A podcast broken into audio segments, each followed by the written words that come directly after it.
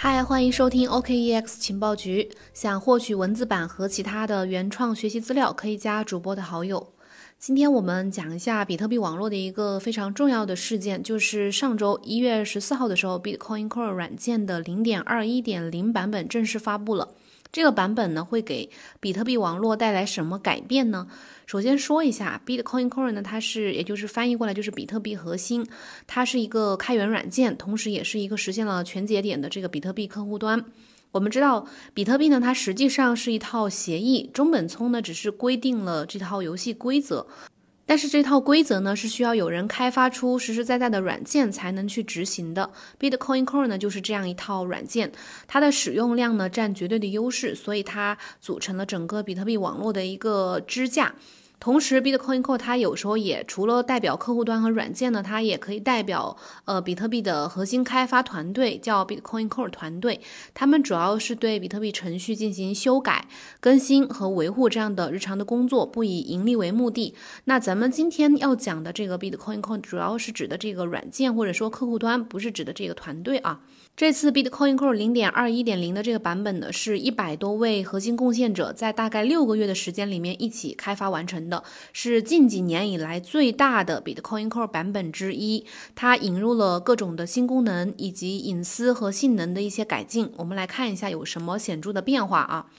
首先，第一个大的变化呢，就是描述符钱包。我们现在知道啊，我们是把这个，假如我们在比特币呃网络上去发送一笔进行一笔交易的话，就是假如说你是把比特币发送到一个比特币地址的话，实际上这个情况是，嗯，他们是被锁定在在没有花费的一个交易输出，也就是 UTXO 当中。我们现在，假如说把一枚比特币发送到一个比特币地址当中，这个实际上发生的情况呢，就是这个，呃，这个比特币是被锁定在没有花费的未花费的交易输出，也就是 UTXO 当中的。只有满足这个 UTXO 的隐藏条件，才会在之后的交易当中被解锁，也就是被花费。那么这个隐藏条件是什么呢？有一个典型的条件，就是要包含和特定公钥相对应的这个有效签名，但是是还有很多其他条件啊，比如说，呃，有包含一个密码，或者包含一个时呃时间锁的这个失效，或者是多重签名。而这个 Bitcoin Core 零点二一点零的这个版本呢，它就引入了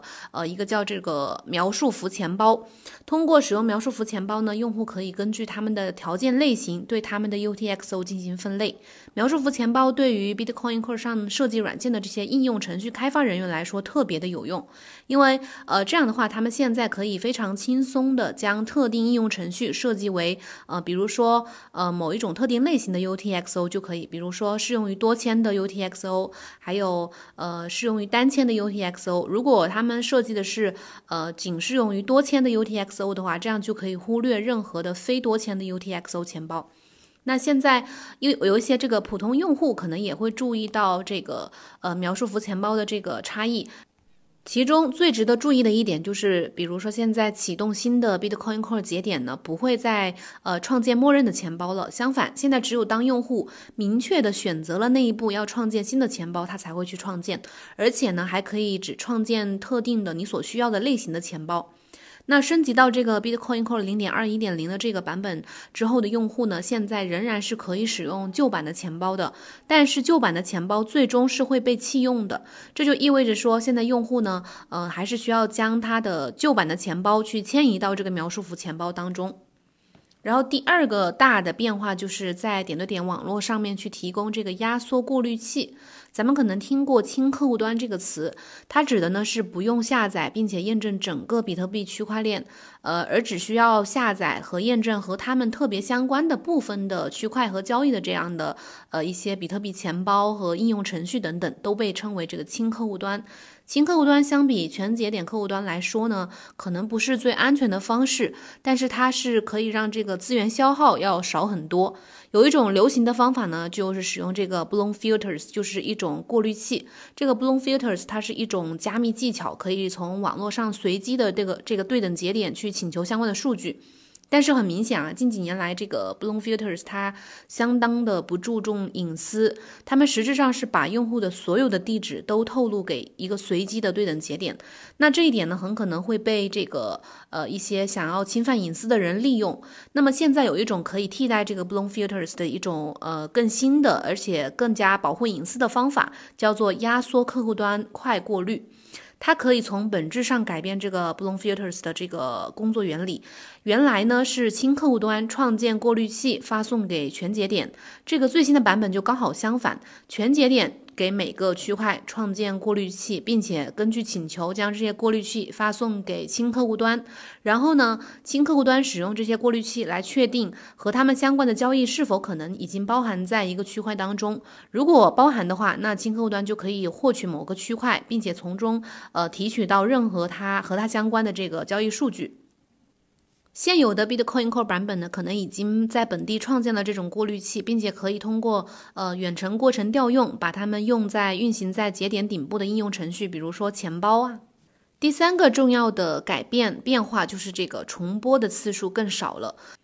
因为除了 Bloom Filters 之外呢，监听也是一种呃比特币网络上面可以去破坏用户隐私的一个这个方法，可以这种途径。如果比如说他们能够呃这些监听的人，他们如果能够确定呃某一笔特定的交易是从哪个节点发起的，就可以把这个节点的比特币地址绑定到它的这个 IP 地址。那这个 IP 地址呢，就可以和真实世界的一个身份去关联起来。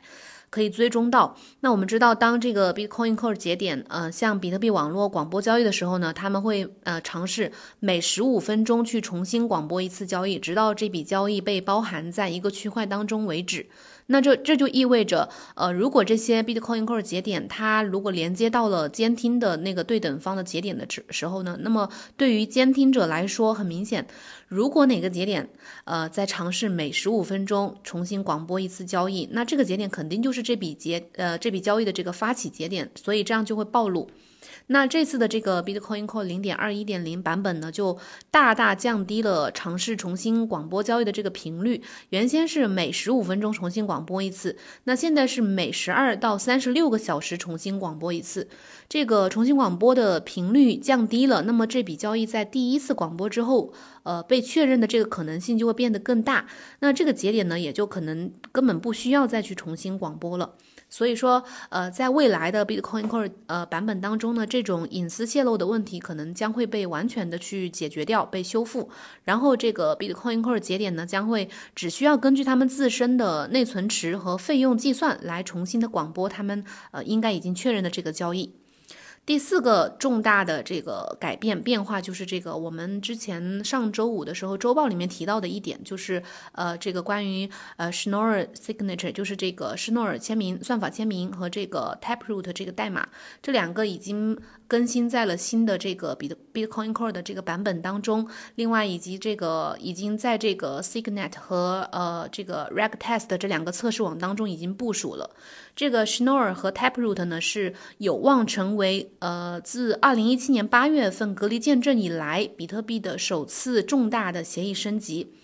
这两个协议升级呢，是通过呃经过了两年多的开发，这个 Schnorr 签名算法被认为是比特币当前呃 ECDSA 这个签名算法的一个全面的改进。它如果和这个 Taproot 结合使用的时候呢，这个升级就可以以一种呃可扩展以以及这个保护隐私的方法来提高这个智能合约的整个的灵活性，对比特币未来的这个网络生态会有非常重大的影响。Schnorr 和这个 Taproot 的代码目前是已经植入在了 Bitcoin Core 零点二一点零这个版本当中的，除非有非常意外的重大情况发生，否则是不会再有任何的更改的。这就意味着说，现在的一些呃应用开发者呢，可以开始围绕这个升级去设计软件了。另外，呃，现在的这个 Schnorr 和 Taproot 已经在 Signet 和 Regtest 上面使用了，这两个都是呃测试网，是供开发人员用来测试新的比特币软件的。但是这个呃，Schnorr 和 Taproot 暂时不会在比特币的主网上面去提供，因为这个升级是首先需要被激活的，而激活是需要激活逻辑的。目前 Bitcoin Core 版本当中还没有包含这个激活逻辑，预计激活逻辑会包含在下一次的这个版本更新当中，可能是在未来的几个月之内去发布。其他的，嗯，除了刚刚讲到的这四点重大的变化呢，可能还包含各种呃 bug 的修复啊，还有这个性能的改进啊等等。但是这些可能对普通用户来说感受并不强烈，并不明显。如果感兴趣的朋友呢，或者说假如你本身就是比特币网络的一个节点，那么你可以去查看详细的 Bitcoin Core 零点二一点零的这个发行说明，去查看一些更详细的这个细节。以上就是咱们今天的这个全部内容，谢谢收听。有问题的话，可以在节目下面给我留言。我们明天再见，拜拜。